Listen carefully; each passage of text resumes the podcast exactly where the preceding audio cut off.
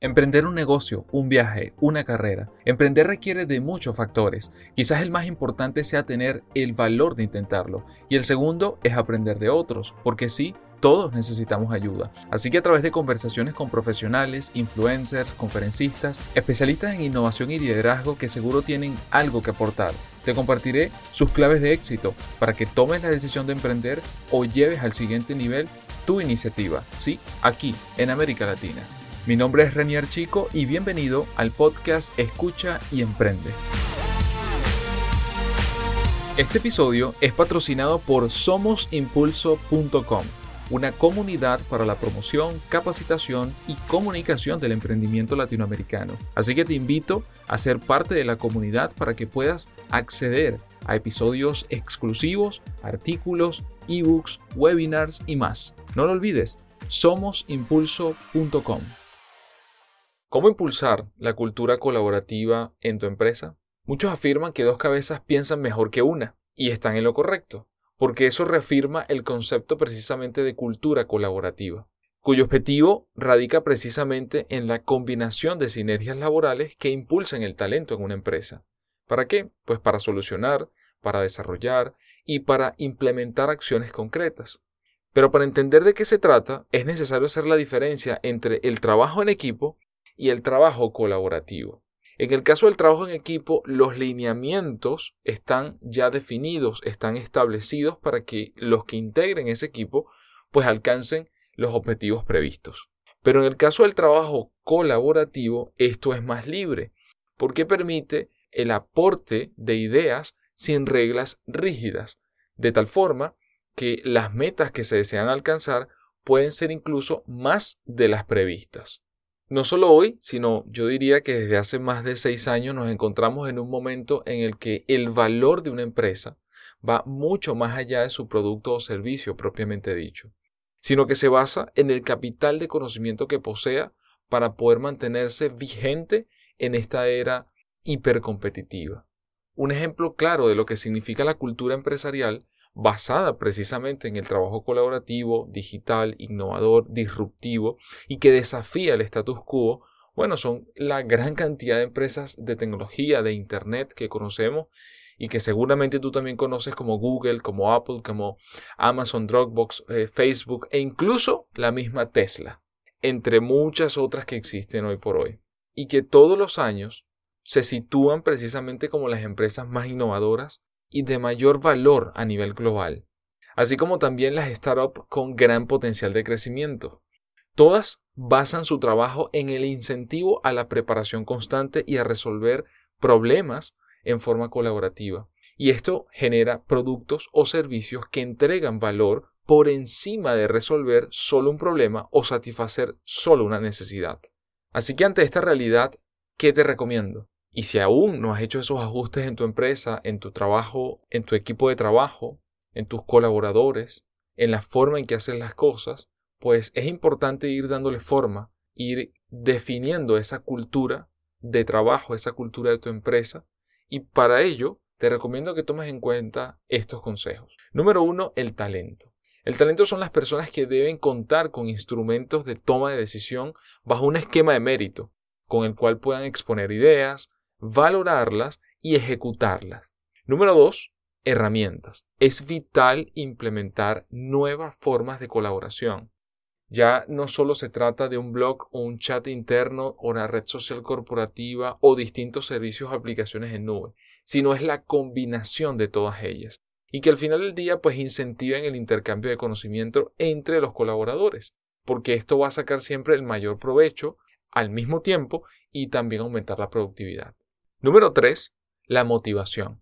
Las personas involucradas están convencidas de la necesidad de compartir conocimiento y además están apasionadas, les gusta el proyecto en el que están trabajando. Por lo tanto, ese impulso, esa motivación es vital en cualquier equipo de trabajo y cuando se trata de una cultura empresarial colaborativa, pues más aún. Un ejemplo de trabajo colaborativo a nivel global e histórico, ya se podría decir, es precisamente Wikipedia. Wikipedia es el ejemplo más grande y universal de trabajo colaborativo. Número 4. Aporte individual. Conocimiento y experiencia personal para compartir con personas conocidas o desconocidas, con quienes generalmente no se tiene contacto y que ni siquiera es necesario que hablen el mismo idioma o que compartan intereses en otros ámbitos que no sean los del conocimiento y de la base de datos que seguramente desarrolla la empresa para, sus distintos procesos y labores que realiza. Entonces ese aporte individual es vital y va muy atado precisamente a la motivación que comentaba en el punto 3. Número 5. La voluntad. La voluntad no es más que el esfuerzo sostenido. Es una combinación de voluntariado y de la buena voluntad. Eso en compañía de otras normas, de otras reglas que puede desarrollar la empresa precisamente para que incentive la participación de todos los actores dentro de las decisiones, dentro de las actividades que realiza la empresa. Entre ellas, por ejemplo, temas de licencia pública o de Creative Commons, es decir, las maneras más amplias de compartir cosas dentro de la empresa y también hacia afuera. Eso incentiva precisamente la participación. Número 6. Preocupación.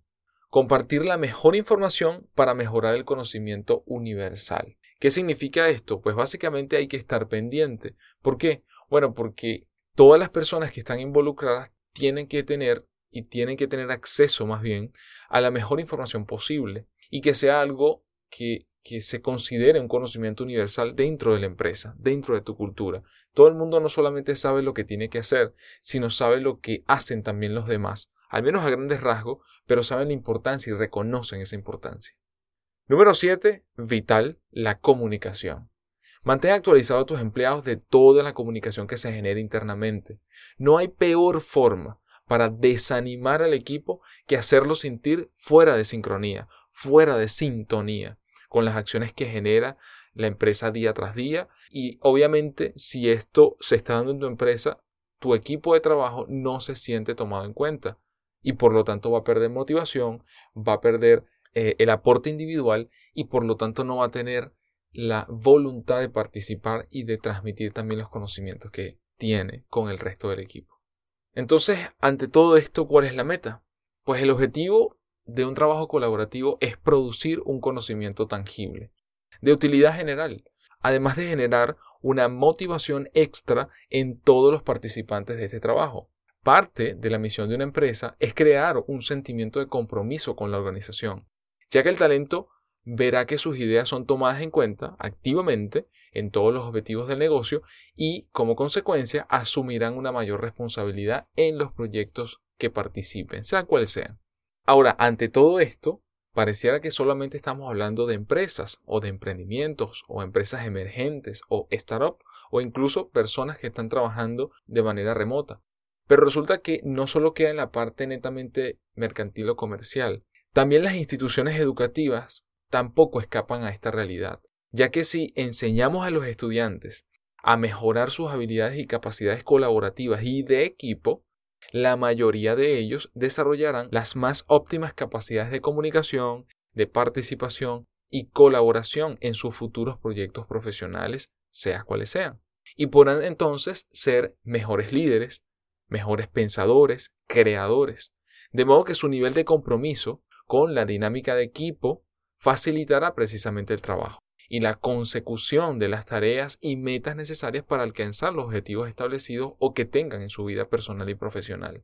Espero pueda ser de utilidad todas estas recomendaciones. Gracias por escuchar. Te invito, como siempre, a que te suscribas a nuestra comunidad de Somos Impulso para que recibas las notificaciones apenas realicemos una nueva publicación. No te olvides que en Somos Impulso nos enfocamos en impulsar el trabajo realizado por los emprendedores de América Latina además de servir de motivación y fuente formativa a través de audio posts como este, podcast también de entrevistas y noticias, así como tutoriales, ebooks, webinars y todo 100% gratuito.